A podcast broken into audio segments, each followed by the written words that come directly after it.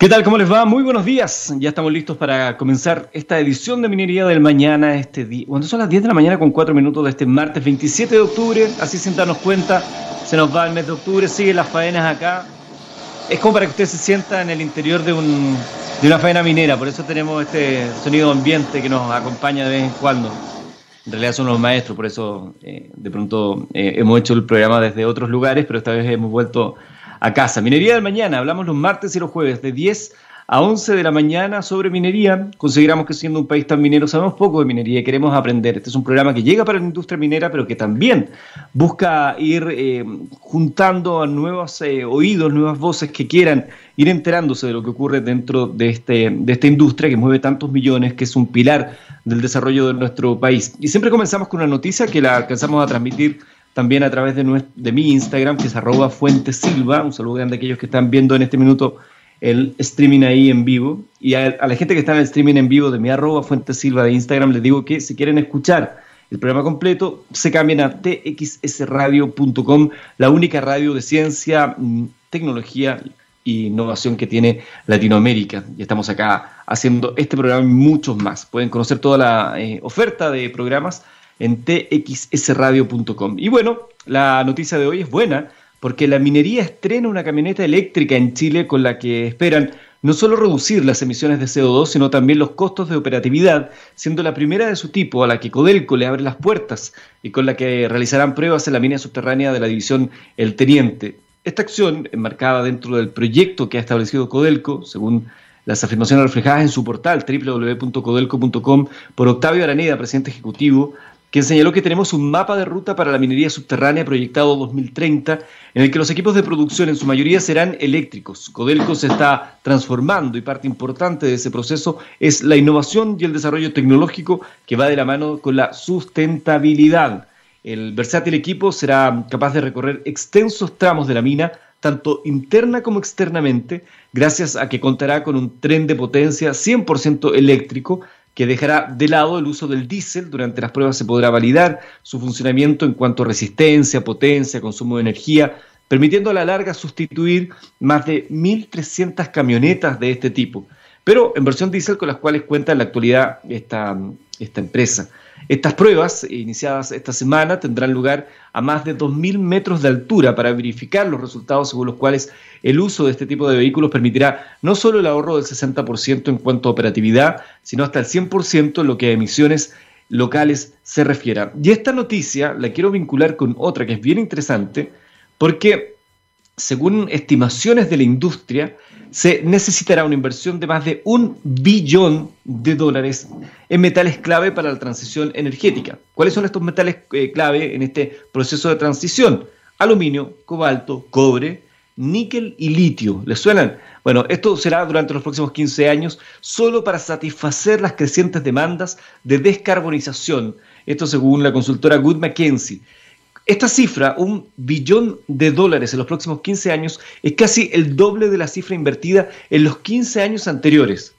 Se puede eh, discutir, dice esta, esta eh, investigadora, se puede discutir el ritmo como la escala de esta transición energética, pero la importancia de los metales para su realización es incuestionable. En pocas palabras, la transición energética comienza y termina con estos metales. Si se quiere generar, transmitir o almacenar energía baja en carbono, se necesita aluminio, cobalto, cobre, níquel y litio. Sin embargo, los fundamentos de varios metales son pobres y se están deteriorando con los precios de la mayoría muy por debajo de los niveles de incentivo a largo plazo. Es comprensible entonces que los inversores no estén totalmente convencidos de que el camino hacia la recuperación esté asegurado ni las tierras altas soleadas que representa esta transición energética. Es un mundo que se está abriendo, donde Chile tiene mucho que decir y nosotros estamos acá constantemente hablando de aquello porque nos interesa conocer también de, este, de esta nueva exploración y de estos nuevos eh, episodios que podrían traer ingresos interesantes a, Chile. Vamos a ver de qué manera lo vamos a ir logrando. Hoy tendremos a dos invitados en nuestro programa. Estará conversando con nosotros en instantes Jorge Ignacio Castillo Luco, director de la Cámara Minera de Chile, la Asociación Gremial, y también Samuel Ramírez, director de proyectos de Hike Vision, LATAM, para hablar también desde su perspectiva de cómo se ha visto la minería tras los efectos de la pandemia y la incorporación de tecnologías. Vamos a la música, vamos a escuchar a continuación ni más ni menos que, mira, esto es, este es el grupo Judas Priest y esto se llama The Sentinel. 10 de la mañana, 14 minutos en vivo y en directo, martes 27 de octubre del año 2020. Estamos en Minería del Mañana, una presentación de Anglo American. Cuando miramos el futuro, vemos una compañía con un propósito claro. En Anglo American se han propuesto reimaginar la minería para mejorar la vida de las personas. ¿Cómo lo están haciendo? Poniendo la innovación en el centro de todo. De esta forma, seguirán impulsando y estando a la vanguardia de la industria minera, adaptándose y buscando mejores formas de extraer y procesar minerales, usando menos agua y menos energía. El futuro está cada vez más cerca. Anglo American, personas que marcan la diferencia en minería. Y nos encanta esta invitación que hace Anglo American de imaginar el, futuro, porque estamos presenciando probablemente... Eh, como decía el otro día, se lo, se lo, leía a un investigador europeo, estamos viendo las primeras horas de lo que será el futuro. Y bueno, está ya con nosotros Jorge Ignacio Castillo Luco, director de la Cámara Minera de Chile, la Asociación Gremial. ¿Cómo estás, Jorge Ignacio? Gusto saludarte. Hola, Eduardo. Un, eh, un placer para mí estar con ustedes. Un tremendo agrado estar en el programa y que podamos conversar algunos aspectos de minería esta mañana. Cuéntanos, eh, Jorge, eh, ¿hace cuánto que existe la... Voy a ofrezco disculpas por el ruido ambiente que se mete de pronto, que tiene que ver con, yo digo que es una faena minera, pero tengo un maestro en casa y que parece que se ponen de acuerdo cuando partimos del programa para empezar con todo el, sonido más especial. ¿Hace cuánto que existe? ¿Cuáles son los objetivos de la Cámara Minera de Chile? Mira, nosotros somos una asociación gremial relativamente joven. Yo creo que estamos a puertas de cumplir dos años de existencia. Eh, hemos sido bastante rupturistas, innovadores. Y quisiera contarles que en Chile o, en Sudamérica es habitual tener eh, cámaras mineras, digamos. Chile era el único país, entre comillas, que no había desarrollado o, instalado una cámara minera propiamente tal. Y desde esa perspectiva nosotros nos hemos configurado un grupo de profesionales que conformamos un directorio eh, en el cual se han ido adhiriendo una cantidad innumerable de socios. Eh, estamos ya sobre los 100 y eh, tenemos distintas comisiones, distintos perfiles, estudiantes, ejecutivos, independientes, profesionales que conforman esta cámara que tiene como fin último eh, propender desde el punto de vista técnico a una mejor minería, efectuar contribuciones de todo tipo, digamos. ¿ah? Siempre declarándonos como pro minería, una minería sustentable, por cierto, pero ese básicamente es el giro. Es, una cámara que en rigor tiene una, base como cámara de comercio, pero que tiene un mayor giro en, tanto cuanto a nosotros nos interesa eh, establecer planes, políticas, ayudar, propender a que tengamos una, mejor minería desde varios ámbitos, técnico, eh, eh, fundamentalmente técnico. Llama la atención que siendo un país tan minero el nuestro, sea tan reciente la creación de esta Cámara Minera de Chile como asociación gremial. ¿Qué, qué, pasaba? ¿Hay mucha independencia en términos de las industrias mineras en Chile, de las empresas mineras? Eh, o, qué? ¿Qué impidió que antes de esto, que esto se realizara? Mira, yo no sé si existía un impedimento, simplemente eh, eh, la, minería, sus cuerpos estaban organizados en, otras instituciones, digamos. La gran minería tiene su representación en Sonami, en el Consejo Minero, la pequeña minería también tiene su, pequeña y mediana minería también tiene sus organizaciones gremiales.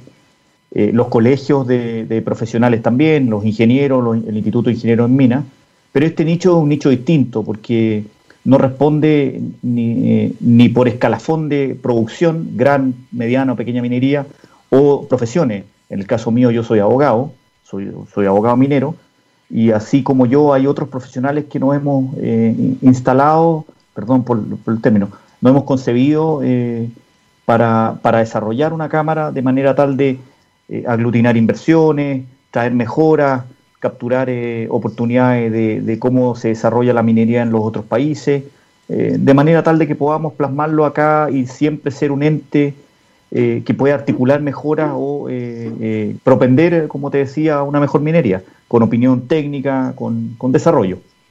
Jorge, ¿cómo valoran ustedes la, la operación de la minería en Chile actualmente y también aprovecho de preguntarte por el precio del cobre, que esta volatilidad que se ha ido conociendo, buenas noticias recientemente a propósito de, de PIX en, términos de, su valor.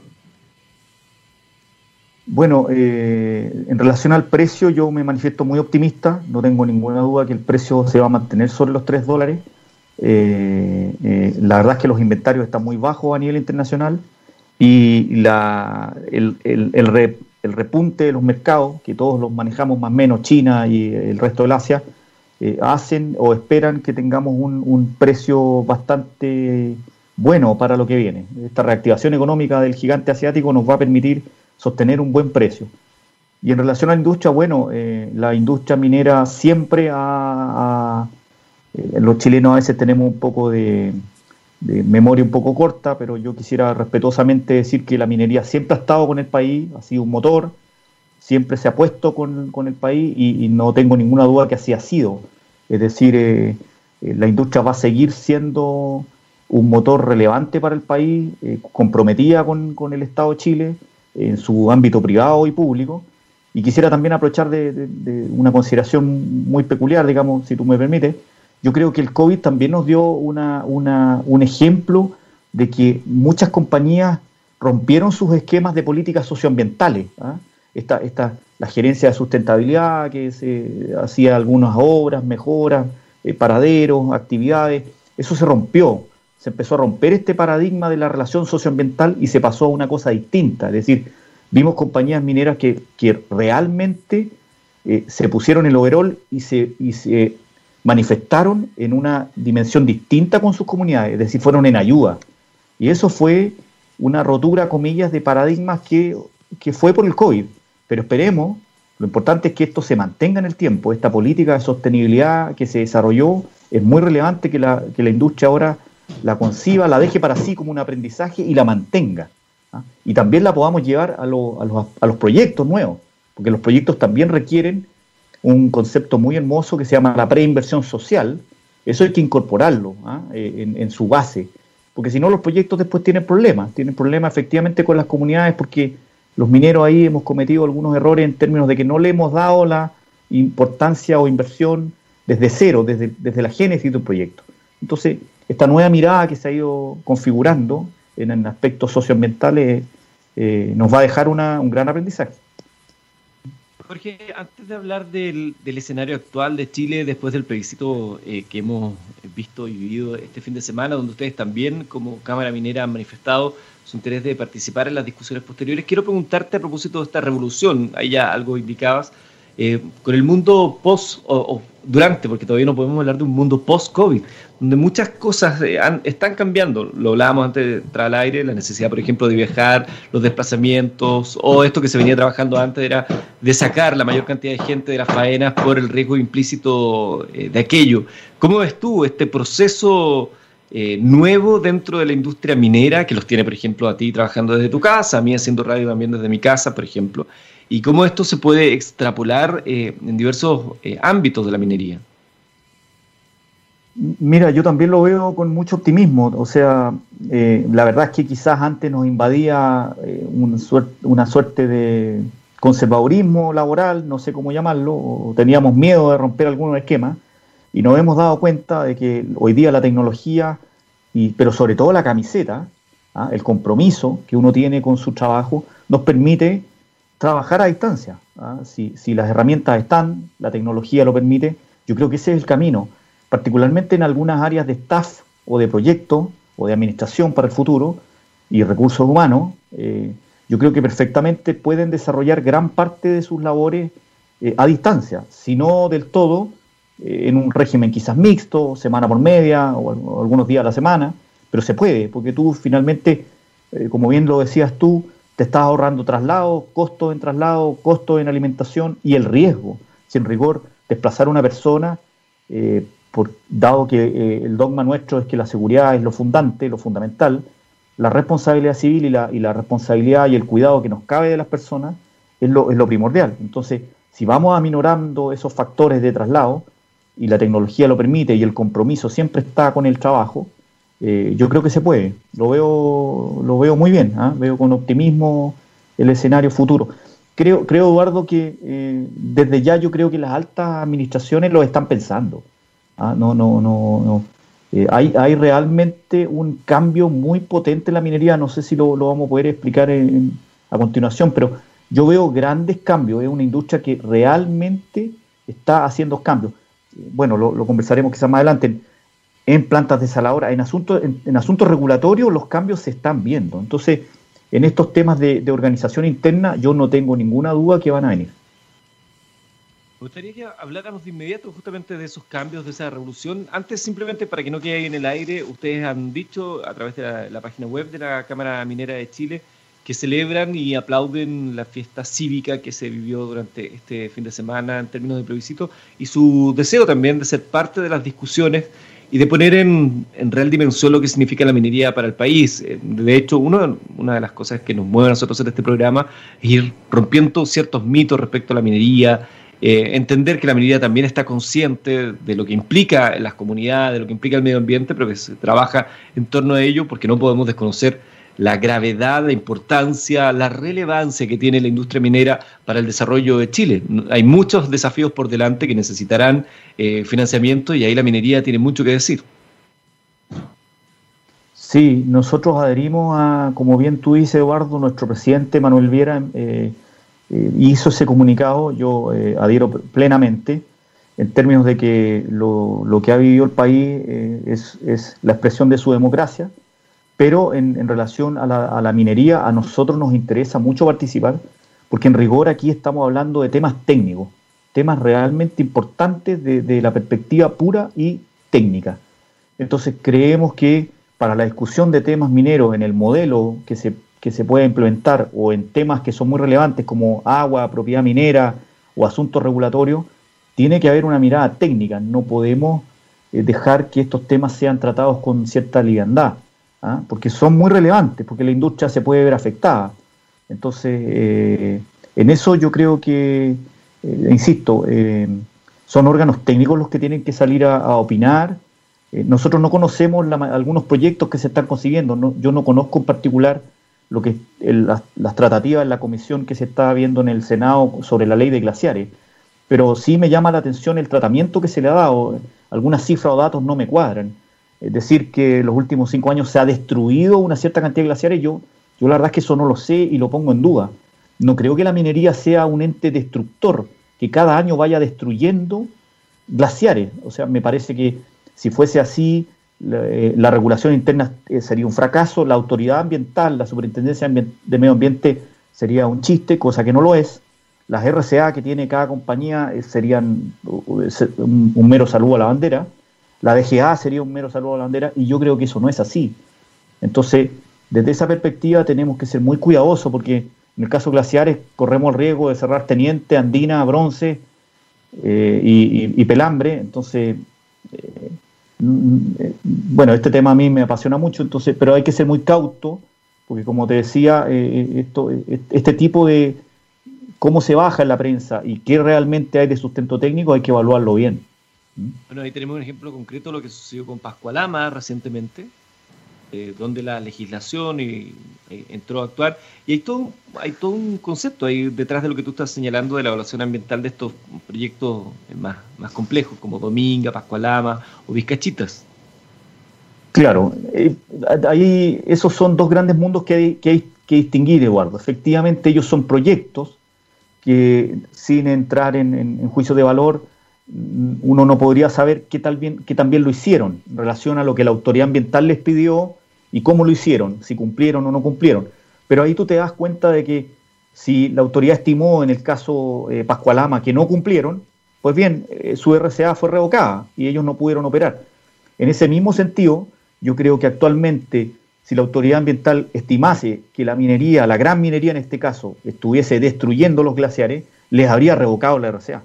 Entonces, en eso hay que ser muy cuidadoso, porque yo reitero, pongo en duda de que haya una destrucción per se o gradual en el tiempo de que exista esta destrucción de glaciares. Yo, yo sé que en, las regulaciones anteriores o, en la minería en su pasado ha tenido que, para, para la conformación de sus yacimientos, de su rajo, ha tenido que eh, pasar eh, eventualmente por, por, glaciares de roca o la contaminación, el PM10, que antiguamente no era, no era un nivel eh, que se estaba del todo regulado, eventualmente eso cayó sobre glaciares eh, o contaminó desde la perspectiva del polvo, eh, pero eso hoy día está regulado, insisto, las RCA actuales son mucho más, más rígidas y, están, o sea, son normativas o auto, autonormativas que las compañías deben cumplir y reportar a la autoridad ambiental. Caso contrario, pierden, no solo pierden su licencia para operar, pierden sus RCA para operar,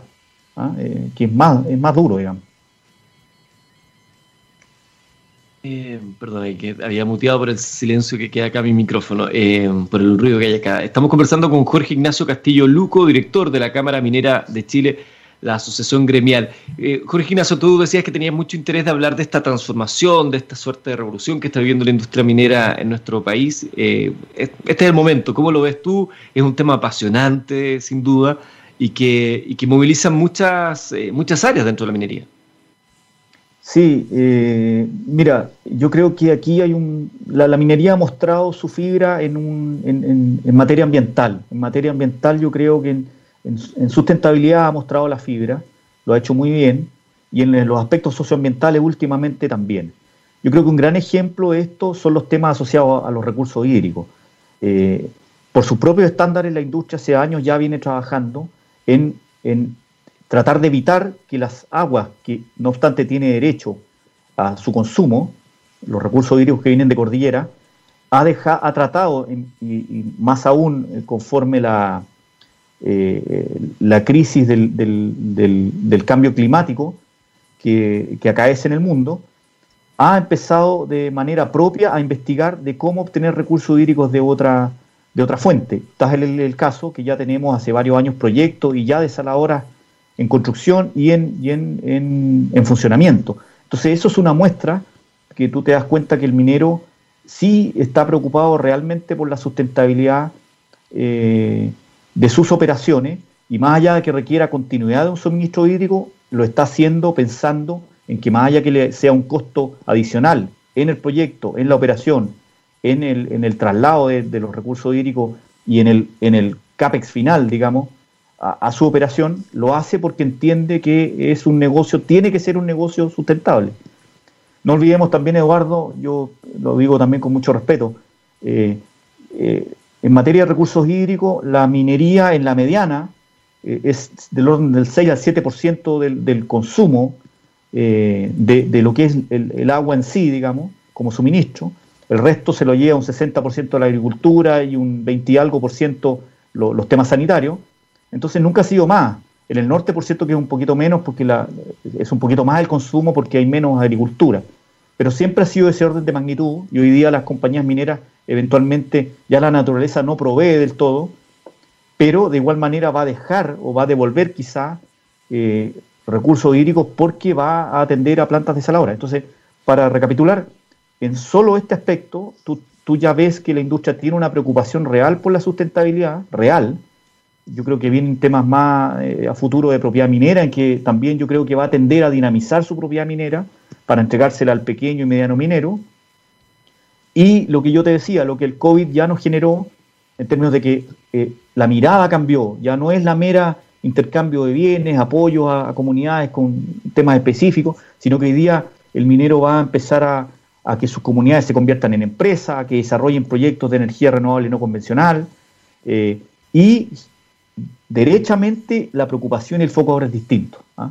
Yo no quisiera invocar algunas compañías mineras, pero algunas tienen fundaciones educacionales, eh, tienen, eh, tienen una real preocupación por su comunidad en esta nueva mirada socioambiental, que como te decía también, creo yo que hay que extrapolarla a los proyectos. ¿ah? Los proyectos van a ser exitosos, Vizcachita, y como tú lo mencionaste, y, y los que vengan, Nueva Unión, si es que la preinversión social es sólida, es robusta porque de esa manera tú involucras desde la génesis de un proyecto a la comunidad. Jorge Ignacio Castillo Luco es director de la Cámara Minera de Chile. Jorge, nos, nos pilla el tiempo. Eh, creo que hay muchos temas muy interesantes. Me encanta este concepto de preinversión social que tú manifiestas. A ver si en otra oportunidad podemos hincarle el diente a aquello, porque es muy relevante esto que tú estás, señalando, de qué manera las compañías mineras también entienden su rol dentro de la comunidad, los esfuerzos que vienen desarrollando, los diversos eh, ejemplos de cómo se puede hacer un trabajo mancomunado entre las empresas con todas las necesidades que tienen de generar... Eh, ganancias, riquezas y también los lugares donde se van desarrollando estos trabajos. Quiero agradecerte, Jorge, esta posibilidad de conversar contigo el día de hoy acá en Minería del Mañana. Un placer, Eduardo, a, disposición de ustedes cuando gusten. Que les vaya muy bien. Muchísimas gracias, eh, Jorge. Eh, queda extendida la, invitación para otra oportunidad. Vamos a escuchar a continuación a Mr. Big. Esto se, eh, se, llama The Light of the Day. Y al regreso conversamos con Samuel Ramírez, director de proyectos de High Vision Latam. 10 de la mañana con 38 minutos seguimos avanzando en esta minería del mañana a través de TX Radio Científicamente Rockera, la única radio de ciencia, tecnología e innovación en Latinoamérica. Nos juntamos nosotros martes y jueves para hablar justamente de minería y te invitamos a que visites nuestra página web txsradio.com donde podrás encontrar todos los programas de diferentes áreas de la, de la ciencia, de la tecnología, de la innovación para que vayas encontrando tus eh, favoritos. Tenemos mucho contenido disponible para ti y estamos felices y orgullosos de llevar ya más de un año acompañándote con estas eh, noticias, con estos temas que nos parecen muy fascinantes. Así como conversábamos antes con eh, Jorge Ignacio Castillo Luco, director de la Cámara Minera de Chile, a continuación tenemos a otro invitado, él es Samuel Ramírez, director de proyectos de High Vision Latam. Bienvenido Samuel, gusto de saludarte. Igualmente Eduardo, gusto saludarte. Contémosle primero a la gente eh, qué es High Vision Latam, a qué se dedican, hace cuánto existen, cuál es su ámbito de negocios. Sí, bueno, principalmente High Vision es un proveedor de tecnología, digámoslo así. Y esta tecnología se basa en la captación eh, de video y a través de la captación de video generar información. En sencillo, es un, imagínate una cámara de, de televigilancia, como las que vemos ¿cierto? en la calle o en algunas industrias, pero la, gran particularidad es la capacidad de extraer información como, por ejemplo, eh, conteo de personas, análisis de vehículos, controles de acceso sin contacto, detección de fiebre en el sentido de la temperatura en la piel de las personas, identificar si una persona porta o no mascarillas para llevarlo un poco más a la, mm. a la realidad del día, del día de hoy. En fin, es cómo poder generar información a través de la captación de video y esa información permita tomar eh, decisiones o implementar eh, protocolos de control y seguridad para las personas y para los bienes. O sea, desde esa perspectiva ustedes venían haciendo algo que hoy quizás es más visible para, el común de, las personas. Cuando entramos a una clínica, vemos estas pantallas, estas cámaras, y uno dice, qué maravilloso, uno pasa y te indica la temperatura, ni te tocó, no tuviste que pararte. Me imagino que para ustedes ha sido una gran oportunidad, ¿no? Así es, sí, una gran oportunidad en, poder explorar este tipo de aplicaciones que son un poco más complejas, ¿no? Uno está acostumbrado al, tema de la camarita que graba lo que pasó, ¿cierto? Pero no te genera nada más que un medio de prueba para ver si alguien entró o no entró o si alguien sacó o no sacó. Esto hoy día permite, como tú bien dices, ¿no? Eh, tener una interacción con las personas sin correr el riesgo de utilizar a otra persona para que aborde en algún tipo de control de acceso, control de aforo, que está muy en boga también, ¿cierto? Saber cuántas personas hay dentro de un sitio, cuántas, ah, eh, tiene, cuánto tiempo tienes que esperar para que ese sitio se desocupe, un poco también pensando en lo que vivimos hace muy poco, ¿no? El domingo con el plebiscito, vimos grandes aglomeraciones, qué buena noticia en el sentido de que mucha gente fue a votar, pero qué lástima que expusimos, ¿cierto? Eh, y necesariamente quizás en algunos centros de votación por no haber contado con este tipo de tecnología que permitiera medir distanciamiento social, sin la necesidad de que una persona esté con un megáfono gritando, etcétera, ¿no? Eh, así que bueno, y en la minería pasa lo mismo, ¿no? O sea, la minería es una gran conglomeración de recursos humanos. Hay muchas personas que viven, ¿cierto? Conviviendo, eh, conviven, perdón, durante muchos días en una, en una faena minera, en donde tienen que convivir en lugares para dormir, donde tienen que comer en lugares comunes y también eh, tienen que acceder a distintas faenas, ¿cierto? O a distintos recintos. Y eso también históricamente se ha hecho físicamente, o entregando el carné, o chequeando sus elementos de protección personal, pero como, como un ejemplo, ¿cierto? Eh, también es como hoy día la, autoridad sanitaria nos exige dos cosas. Uno, eh, medir la temperatura. Y dos, distanciamiento social. Entonces, una de las cosas que tratamos nosotros de, de empujar es que no por aplicar una de estas dos medidas se anule inmediatamente la otra. Un ejemplo, yo quiero medir temperatura, Eduardo, tú vas a entrar a mi supermercado y yo por lo, tengo la obligación de medir tu temperatura para permitirte eh, el acceso.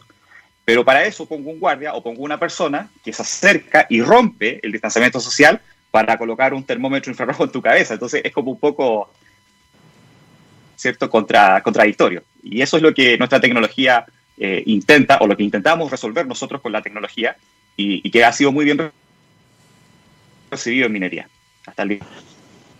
Estamos conversando eh, en esta minería del mañana ahora con Samuel Ramírez, director de proyectos de High Vision Latam, que nos habla de este desafío de la, de la industria minera en este caso en particular respecto a las tecnologías. Hemos visto cómo la pandemia ha sido un catalizador en la adopción de algunos desafíos tecnológicos, por ejemplo, esto mismo que estamos haciendo nosotros, una entrevista eh, a través de la, de la videoconferencia. Em, y, se ha, y, he escuchado también en otras oportunidades actores de, la industria minera que dicen que la minería, si bien acá tenemos eh, tecnología de punta y que somos una industria a nivel global, de pronto las empresas son un tanto reticentes más bien conservadoras a la hora de eh, adoptar por vez primera una tecnología que no haya tenido a lo mejor eh, casos de éxito palpables. ¿Ha sido esto una oportunidad para ustedes de implementar tecnologías o desarrollos tecnológicos que hasta ahora les estaba costando un poquito ofrecer o ya estaban más bien arriba, arriba de la pelota con todo esto? Sí, mira, estábamos un poco arriba de la pelota ya con esto, pero con otro tipo de aplicaciones. ¿ya? Eh, por ejemplo, el tema del análisis de vehículos, el conteo de personas. Cuando hablo de análisis de vehículos, no es este lectura de placas patentes que vemos en todas partes, porque tú comprenderás, todos comprendemos, los que vivimos en esta sociedad, es que eh, también la delincuencia va evolucionando. Entonces, cuando un delincuente se, da cuenta que lo atrapan a raíz de que le, leyeron la placa patente, en el siguiente robo lo primero que hace es sacar la patente. Entonces, wow, nos quedamos sin la, pieza más importante para poder controlar ¿cierto? el tema de los vehículos. Nosotros a través de un algoritmo, algoritmo es como una cosa extraña que está dentro de la cámara y que hace que el proceso eh, genere la información dentro de la cámara. Y ese algoritmo lo que hace es analizar el contexto del vehículo y ir a una base de datos y comprobar color, marca de vehículo, eh, tipo de vehículo, características del entorno del vehículo, por ejemplo, clasificar si es un sedán, si es un, auto convencional, etcétera, o una camioneta. Y de esa manera, con el contexto, se puede hacer un operativo mucho más eficiente para identificar el vehículo. Lo mismo con las personas. Eh, hemos hecho varias iniciativas un poco en el eh, con algunos municipios, para el reconocimiento. Pero ¿para qué el reconocimiento facial? ¿Cierto? Porque también ahí entramos en, una, en un tema muy delicado que es la privacidad de los datos de las personas, que para nosotros es fundamental. Pero sí también eh, la seguridad de estas mismas personas en lo físico eh, también es fundamental. De manera tal de que nosotros el reconocimiento facial no lo usamos como almacenando información. Simplemente lo hacemos en una aplicación muy real, es en el, en el merodeo. ¿A qué le llamo merodeo? Cuando una persona, por ejemplo, eh, va a una sucursal bancaria, pero no se atiende y tampoco genera ningún procedimiento al interior del banco, como un cajero automático, como acceder a las cajas, en fin, no se atiende por nadie, pero permanece mucho tiempo dentro de la sucursal bancaria. Luego se retira y luego vuelve a entrar. Entonces, finalmente, si no está siendo atendido, probablemente tenga intenciones que no, puede, no podemos resolver. Entonces, ese merodeo lo que hace es poder generar una alerta y poder enviar a un, activar un protocolo que, le, que, de cierta manera le diga, señor, ¿necesita algo? Y si el tipo no necesita nada, obviamente se va a retirar y va a decir, chuta, aquí ya me tienen identificado. Y eso puede pasar en un, en un condominio, eso puede pasar en, en una tienda, como te decía, de, retail o también en un banco. Y esa aplicación eh, funciona mucho precisamente en el concepto de la ayuda al vecino por parte de los municipios. Entonces hemos tenido la oportunidad de, aplicar estas pruebas de concepto eh, muy fuerte, no tan solo en Santiago, en las comunas que uno identifica como más, con mayor capacidad económica, digámoslo así.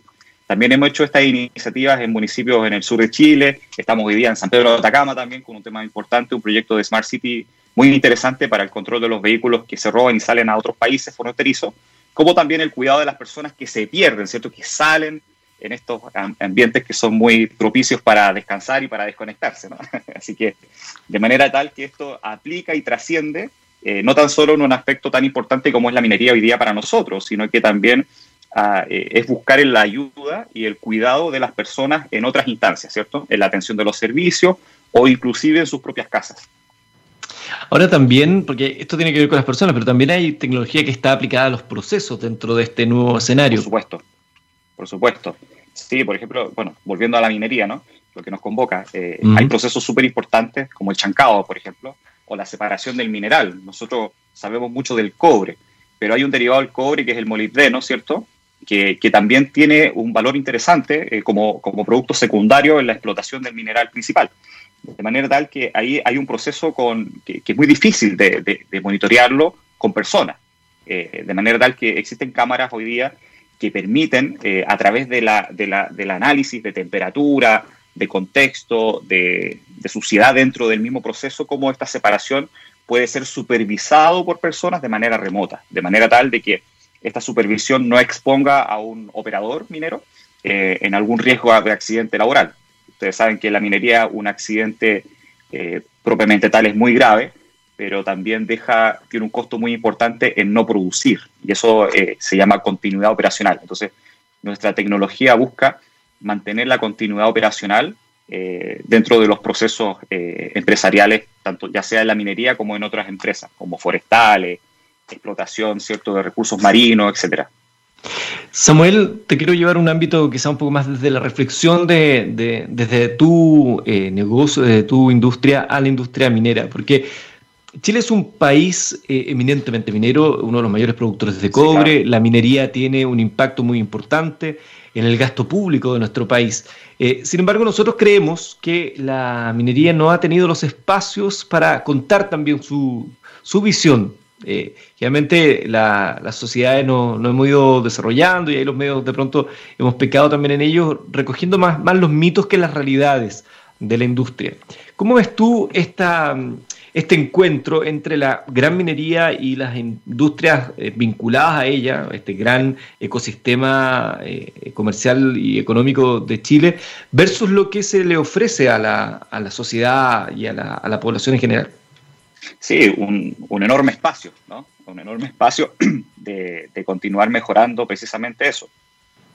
Yo creo que la, la, minería por sí, de por sí, eh, como tú bien dices, la explotación del mineral es, es, lo, es, lo, principal, pero dentro de la ciudadanía o dentro de del lugar físico donde existen esta, estos yacimientos que se explotan, tienen un, un tema súper importante que, que, son los servicios asociados, ¿no? Las empresas que prestan un servicio, los subcontratistas, hay todo, como tú dices, un ecosistema que, que interactúa y que, y que, finalmente es una cadena de valor. que la tecnología, desde nuestro punto de vista, eh, busca eh, agregar valor en esa, en esa cadena de valor, valga la redundancia, para poder ser, primero, más eficientes y poder ampliar esto a otros espacios que hoy en día de pronto por los protocolos tan estrictos, porque también hay que reconocer que hoy día la minería chilena es una de las más seguras del mundo en el proceso de explotación y en los procesos de cuidado, ¿cierto? Y seguridad industrial. De manera tal de que estos protocolos puedan ser un poco más flexibles respecto a la interoperabilidad de estos servicios externos que muchas veces por un documento eh, no pueden entrar a una faena. Es un ejemplo solamente.